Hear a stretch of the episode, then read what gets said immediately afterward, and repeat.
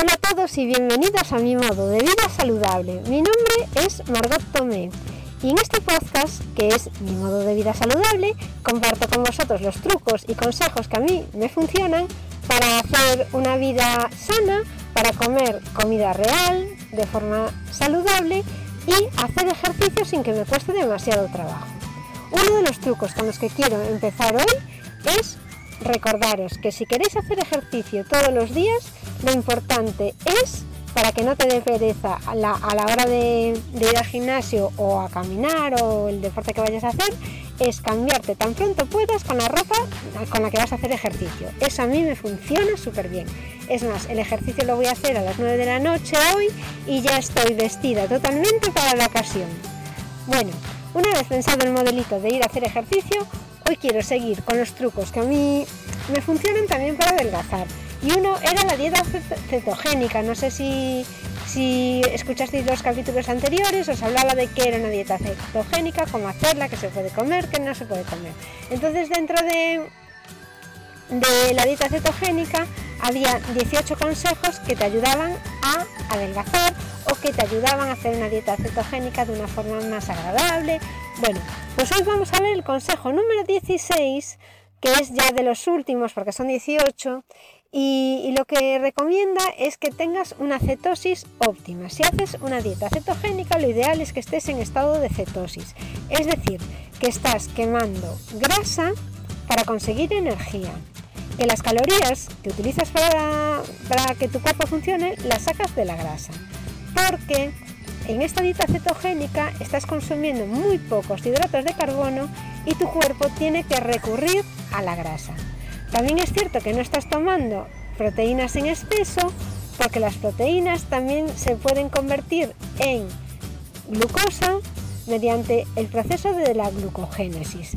Entonces, partiendo de la base de lo que es una dieta cetogénica, el 70% del macronutriente que, que consumes es grasa, empezarás a consumir, a quemar grasa para eh, conseguir mantener tu cuerpo activo y realizando las actividades diarias. Bueno, pues el artículo que dice mi guía de voy a leer mi guía de la cetosis, lo que te dice es lo primero, que si, si eres diabético de tipo 1, que tienes que ir a tu médico, ¿no? Porque tampoco, o sea, tampoco es una cosa que puedas hacer si tienes un problema con la insulina grave es mejor que te guíe tu médico. Sabéis que yo no soy nutricionista, lo único que soy es un poco de guía para adelgazar y coach de nutrición, pero no soy nutricionista. Me gusta mucho el tema y me gusta ayudar a la gente a adelgazar, porque como yo he visto que no es tan difícil y que es solo cuestión de seguir unas pautas, por eso quiero compartirlo e intentar ayudar a la gente que quiera. Bueno, entonces, ya hemos llegado al consejo número 16. Si sigues teniendo problemas para bajar de peso a pesar de los 15 consejos detallados anteriormente, bueno, aquí no os los voy a repetir, podéis ir a mi blog, a mi de vida.com, en donde en los podcasts que pone cetosis, hay un apartado que pone solo cetosis, voy enumerando y contando los consejos que dan por orden casi de importancia para adelgazar. Entonces, si aún así no consigues adelgazar, podría ser una buena idea sacar la artillería pesada, que es la cetosis óptima. Para muchas personas que siguen una dieta baja en carbohidratos y se encuentran estancados en la pérdida de peso, la cetosis óptima puede ser muy útil. Es lo que puede hacer que la grasa empiece a desaparecer de nuevo. Entonces, ¿cómo funciona? Un corto repaso. El primer consejo para seguir una dieta baja en carbohidratos es esta. O sea, para llegar a cetosis tienes que llevar una dieta muy baja en carbohidratos, es decir, que no consumas más de 20 gramos de carbohidratos al día. Esto es complicado y deberás leer cada una de las etiquetas de los alimentos que te llevas a la boca. Una vez que has conseguido llegar al estado de cetosis, posiblemente puedas pasar a consumir ya 50 gramos de hidratos de carbono al día. Depende también de tu, de tu respuesta hormonal a, los hidratos de carbono y tu resistencia a la insulina. ¿Por qué es esto? Bueno, porque una dieta baja en carbohidratos reduce los niveles de insulina, la hormona de almacenamiento de grasa, lo cual permite que los depósitos de grasa disminuyen, disminuyan y liberen la energía que contiene.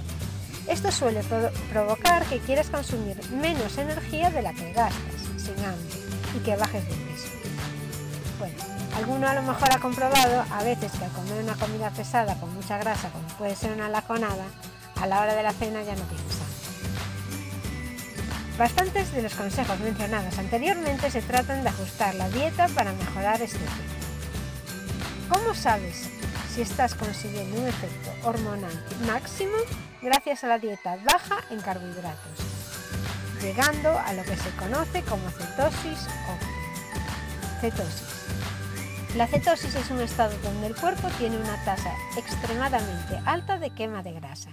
Incluso el cerebro se alimenta de grasa a través de los cuerpos cetónicos, que son moléculas de energía en la sangre, como el azúcar sanguíneo, que se convierten en combustible para el cerebro después de haber sido producidos por el hígado a partir de las grasas. Para fomentar la producción de cetonas, la cantidad de insulina en la sangre debe ser baja. Cuanta más baja esté la insulina, más alta será la producción de cetonas y cuando tienes una cantidad bien controlada y suficientemente grande de cetonas en sangre significa que la insulina está muy baja y que por lo tanto estás disfrutando del efecto máximo de la dieta baja en carbohidratos. Esto es lo que se denomina cetosis óptima. ¿Cómo medir las cetonas? Porque tú te preguntarás, ¿y estoy en cetosis? Yo me lo he preguntado muchas veces, incluso me, he comprado unas tiras a veces para ver si estaba en cetosis, pero no siempre funciona y ahora vamos a ver. Actualmente hay dispositivos a precios razonables para medir los niveles de cetonas en casa. Un pinchazo de aguja en el dedo y en unos segundos sabrás el nivel de cetonas sanguíneas. Las cetonas en la sangre se miden mejor en ayunas durante la mañana, es decir, antes del desayuno. A continuación hay algunas sugerencias de cómo interpretar el resultado. Bueno, os diré que se miden mejor eh, antes del desayuno porque en ese momento han pasado por lo menos las 8 horas de sueño en que tu, organismo ha consumido los residuos que podías tener de hidratos de carbono. Vamos a ver cómo se interpreta el resultado. Por debajo de 0,5 milímetros mol litro, creo que es así la medida, no se considera cetosis. En este nivel sigues estando lejos de una quema de grasa óptima. Entre 0,5 y 1,5 es una cetosis nutricional ligera. Tendrá un buen efecto en el peso corporal, pero no. Alrededor de 1,5 y 3 es una cetosis óptima y es el nivel recomendado para una pérdida de, de peso máximo. Los valores que están por encima del 3 no son necesarios, es decir, no se tendrán resultados ni mejores ni peores que en el nivel 1,5 a 3. Los valores más altos pueden a veces significar que estás consumiendo insuficiente comida, cetosis de inanición, en los diabéticos de tipo 1, estos valores pueden ser causados por una falta grave de insulina. Ten mucho cuidado y acude al médico antes de hacer una dieta cetogénica. Las cetonas en la orina es otra manera de mirar si estás en cetosis. Los niveles de cetona en la orina se pueden medir de forma más tradicional, con tiras reactivas para la orina, que se venden sin receta en las farmacias o en Amazon. Por 10 euros creo que tienes 100 tiras.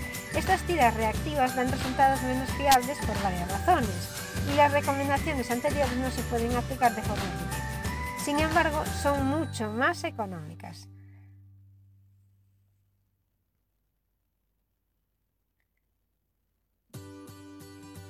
¿Cómo lograr una cetosis óptima? Muchas de las personas que creen estar haciendo una dieta estricta baja en carbohidratos se sorprenden cuando miden sus cetonas sanguíneas pueden estar solamente entre 0,2 o 0,5, bastante lejos del punto ideal. Te preguntarás por qué. El truco aquí es no solo evitar todas las fuentes evidentes de carbohidratos como los dulces, el pan, la pasta, el arroz, las papas e incluso la fruta, sino también tener cuidado con los consumos de proteínas. Si comes grandes cantidades de carne, huevo, etc., el cuerpo convertirá el exceso de proteína en glucosa Grandes cantidades de proteína también pueden elevar los niveles de insulina. Esto pone en peligro la cetosis óptima. Normalmente el secreto para solucionar esto es comer más grasa, hasta saciarte, Por ejemplo, si agregas una porción más grande de mantequilla con hierbas al lomo, es probable que no quieras comer otro lomo, sintiéndote saciado después de comer. Un truco popular que se usa para consumir más grasa es tomar café graso, a veces llamado café antibalas. Añade una cucharada de mantequilla o de aceite de coco al café matutino y requiere usar una licuadora para lograr la textura adecuada. Usar más grasa en la comida hará que estés más lleno. Esto asegurará que comas menos proteína y menos carbohidratos. La insulina se reducirá y seguramente podrás lograr una, lograr una cetosis óptima y es así que se superan los estancamientos más difíciles al intentar bajar de peso. Si no funciona, estar en un estado de cetosis óptimo durante un periodo prolongado de tiempo, un mes digamos, asegurará que experimentes los efectos hormonales máximos de seguir una dieta baja en carbohidratos. Si esto no causa una pérdida notable de peso, puedes estar seguro de que comer demasiados carbohidratos no es la razón de tu problema con el peso y que no es el obstáculo para adelgazar en tu caso. De hecho, hay otras causas de obesidad y de sobrepeso. Los siguientes tres consejos en esta serie te podrían ayudar. Pruébalo. Pide un medidor de cetonas por internet y empieza las mediciones. Hay algunos modelos diferentes, pero probablemente el más popular es el medidor de cetonas Precisión Extra. Lamentablemente es bastante caro usar todos estos medidores, ya que las tiras de prueba pueden costar alrededor de 5 dólares por. Aquí encontrarás un paquete completo que contiene todo lo que necesitas para medir los niveles de cetona en sangre. Pero yo, personalmente, como Margot Tomé, no te lo recomiendo. No vale la pena que tires tu dinero, yo creo que es mejor que te fijes más en lo que comes y no tomar mmm, ni más hidratos de los que te aconseja la dieta, ni más proteína de la recomendada llénate de grasa y no comas tampoco en exceso si no tienes hambre, solo come para saciar. Ahora solo la última recomendación que dicen que es el aviso importante si tienes diabetes de tipo 1, que no deberías seguir los consejos anteriores sobre la cetosis óptima, ya que puede ser peligroso. Si tienes la mínima presencia de cetonas en tu sangre, debes asegurarte de que tus niveles de glucemia son normales. Si es así, estás en un estado normal de cetosis exactamente como la cetosis de las personas no diabéticas que siguen una dieta estricta baja en carbohidratos. En cambio, si tienes niveles altos de glucemia junto con niveles altos de cetonas sanguíneas, esto significará que tus niveles de insulina están patológicamente bajos. Esto no ocurre en las personas sin diabetes y puede conducir a la cetoacidosis, una afección que puede ser mortal. Si pasa esto tendrás que inyectarte más insulina, si tienes la menor duda sobre qué hacer, contacta con un profesional médico. Intentar tener niveles muy altos de cetonas sanguíneos para controlar el peso teniendo diabetes de tipo 1 no compensa el riesgo. Bueno amigos, os dije que os iba a hablar de la dieta Whole 30 esta semana. En el capítulo de mañana espero contaros ya algo. Hoy es imposible. De hecho, también estoy grabando desde el coche porque tengo, tengo la vida social, como os digo siempre, muy, muy complicada. Resulta que se ha venido mi hermana que vive fuera, está en La Coruña y quiero, quiero quedar con ella. Así que la tarde se me ha quedado en nada. Muchísimas gracias, como siempre, por escucharme. Os espero en mi podcast, Mi Modo de Vida Saludable, o en mi web, mimododevida.com. Un abrazo a todos y gracias. Hasta luego.